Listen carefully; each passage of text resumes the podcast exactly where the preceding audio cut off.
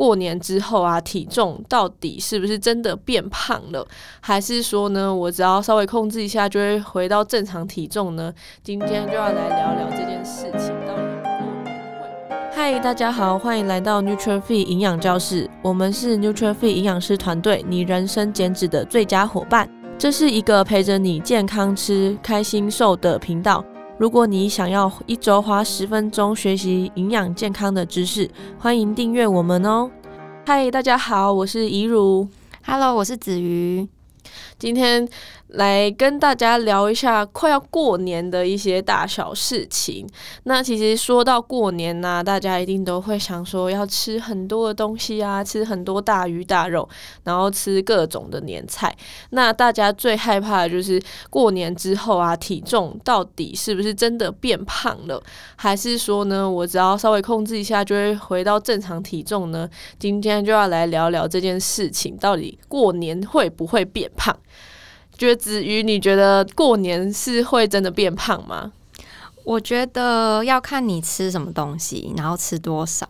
那因为很多人过年之后啊，量体重都会胖个大概两三公斤吧，然后就会很紧张，想说：“诶，我是不是真的变胖了？”因为体重计就是多了两公斤。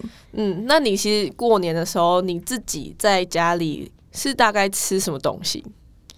嗯，在家里的话，就是可能除夕嘛，然后会吃年夜饭。那年夜饭一定是不太会特别去忌口的啊，可能各个种类你都会吃，不会特别去说，哎，这个不能吃或者什么的嘛。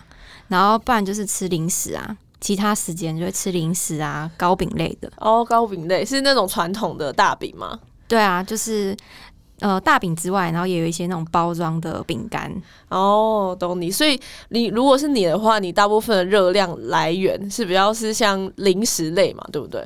对，我反而是零食吃比较多，然后正餐还好。哦 我觉得我自己也是哎、欸，就是其实我觉得年夜饭，像我家刚好年夜饭是吃素食，就是吃素哦，所以对，所以我通常跟奶奶他们吃饭呐、啊，其实吃的也不多，我自己都觉得我正餐根本就没有跟，就是跟平常差，就是差不多，嗯，对，但是大部分可能就是出出去玩，然后就吃一些呃甜点呐、啊，然后喝饮料啊，吃串冰，有时候过年真的很热，会吃串 冰，真的，对，嗯、然后。有时候也会有那个啃瓜子哦，我知道，真的零食那种，对，因为有时候零食。没错，有时候去那个亲戚家嘛，对，然后就想说要吃瓜子啊，然后会有各种坚果类的食物，对对，其实这个的话热量就会比较高一些。但是我自己觉得我在过年当中其实也不会到暴饮暴食的程度，你觉得呢？嗯，我的话也是还好，但是会觉得说，哎。过年其实就是一个难得，所以会有很多不一样的零食是平时可能不会买，然后这种时候就会特别去吃这些东西。过年啊，如果说年后大家量体重有变重，大概两到三公斤的话，你觉得这样是不是真的变胖？嗯，我觉得就是分两种。就如果说你今天吃的东西呀、啊，真的非常的。呃，你可能是平常真的非常节制的话，嗯、然后这吃在过年的时候吃了大量的食物，就是可能真的每一餐都有猪脚啊，嗯、然后或是那种就是大菜，就是很多人可能就是过年是可能他呃一年之中应酬的最高峰，对，就是每个人的情况不一样嘛，对，对对对。但就是如果像刚刚呃我们两个讲的这样的话，其实是比较属于虚胖的。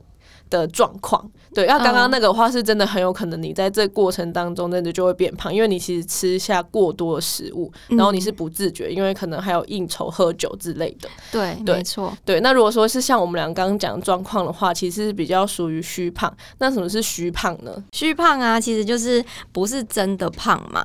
那要么就是说你可能都吃的比较咸，因为我们过年会吃到各种各样的食物，就跟平时不一样，差很多，那容易水肿。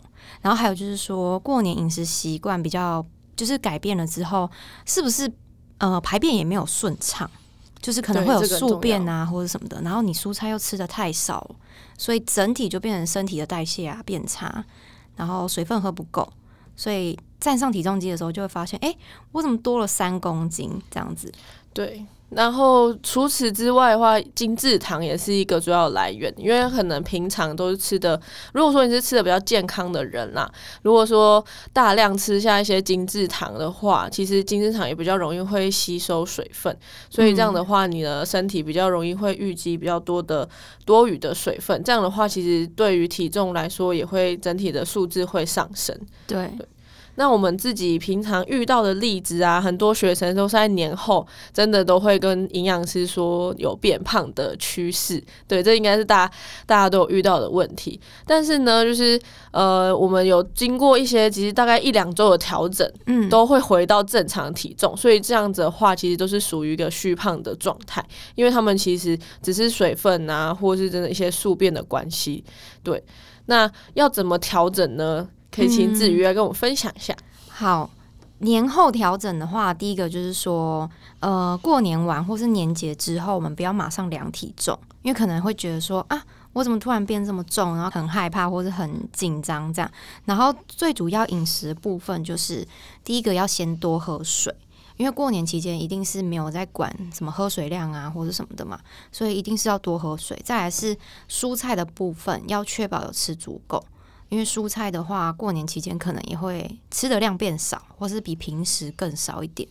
对，然后再来的话是，呃，高油脂或是非常精致的淀粉，在过年后的时间要稍微调整回来，变成说你过年吃的很开心，然后。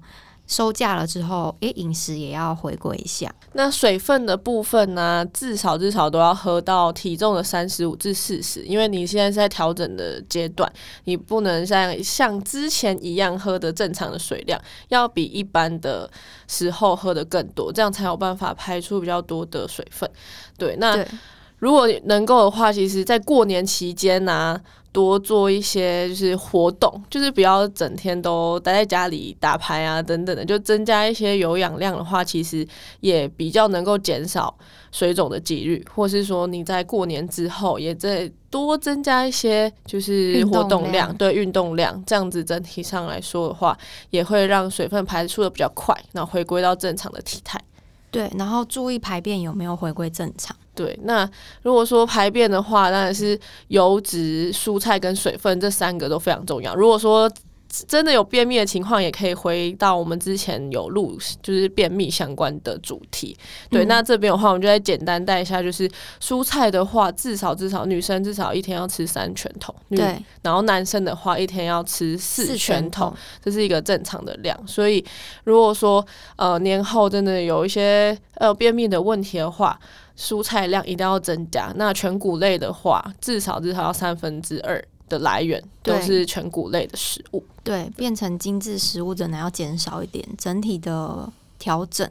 平均要回归健康的饮食，对，那这样子的话就会回到你原本完美的体态，就是会可能会减回来那三公斤的水分，对，没错，宿便，对，然后这样的话也不用太紧张，因为很多人都是会想说一定要可能年后要开始断食之类的，对，对，太极端了啦，其实对啊，就只要回到正常的，然后慢慢回归正常饮食就可以了，对，没错，好。好那今天跟大家分享一些过年的小知识，然后如果说有遇到任何的问题，也欢迎到资讯栏或是 IG 来私讯我们哦。那今天的节目就到这边，大家拜拜，拜拜。如果你很喜欢这集的内容，欢迎大家可以在下方资讯栏做浏览哦。感谢你的收听，谢谢你愿意花十分钟在营养健康这件事情上面。如果喜欢我们的频道，记得订阅且给我们五颗星的评价哦。如果有任何的疑问或是回馈，欢迎来到我们的 IG 留言私讯我们哦。